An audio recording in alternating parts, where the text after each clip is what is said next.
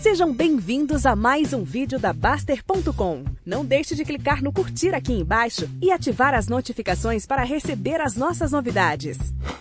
A Engie também veio bom resultado, gostei. É claro que é totalmente impactada ainda pelo GCF, mas de uma maneira geral veio bem legal né, o início longo prazo. Por curto prazo, não sei se o mercado vai gostar ou não. Eu gostei porque a empresa continua crescendo aí, aumentando a sua geração de valor e o mercado precifica ela no, no, no, no curto prazo. Então cresceu o lucro, o EBITDA cresceu 22%, o lucro cresceu 30%.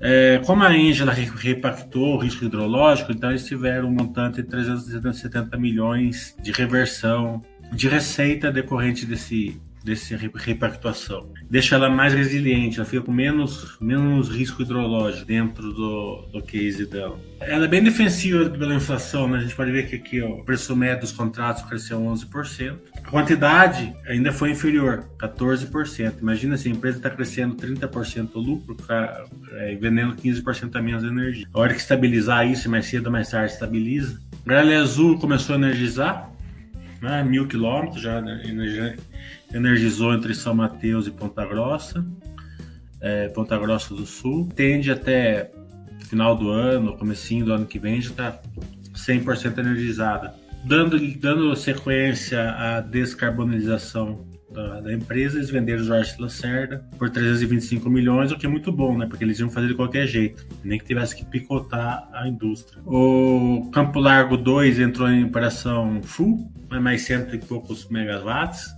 Eles entraram em 2 de setembro, ainda teve pouco receita nesse trimestre.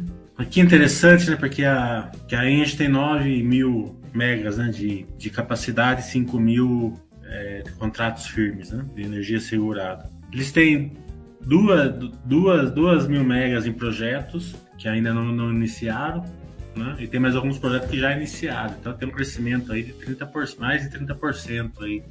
Fora Giral, né? Que Giral sempre está fora disso, mas é, a qualquer momento, como já está no comitê lá para compra, pode, pode vir a compra. A TAG ela começou aqui uma nova, nova vertical, né? Que é fazer que vai fazer a transmissão para particulares fora da Petrobras, né? Então eles começaram aqui com a Unigel, fizeram aí um gasoduto para fazer entrega de gás para duas fábricas, né? Então é uma vertical, não sei se é relevante, se vai ser relevante ou não. Quando a gente fizer, a gente pergunta para eles um webcast se isso daqui tende a continuar essa vertical né? Porque ainda é bem pequenininha, né? 100 quilômetros, perto da, de 4 mil, 4 mil e pouco eles têm já de A expansão, que aqui que é interessante, né?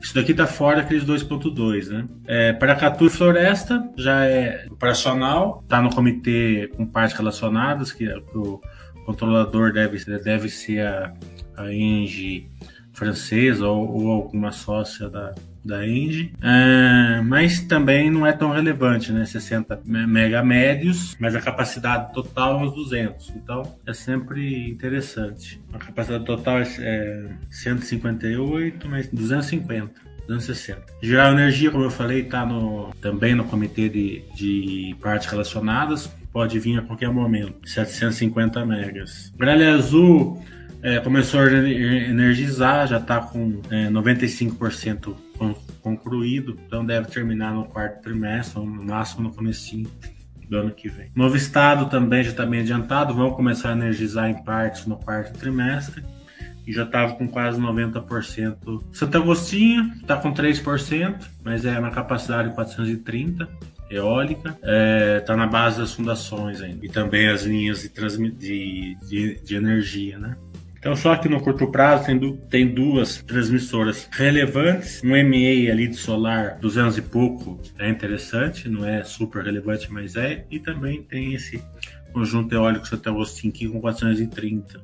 Né? Fora aquele monte lá que a gente viu de 2.2 que pode vir a qualquer momento fora geral. Tá? Aqui está os 2.2, é, que são, são projetos que estão em fase de licenciamento, de pegar alvarás. A TAG ela começou a ser mais relevante, né?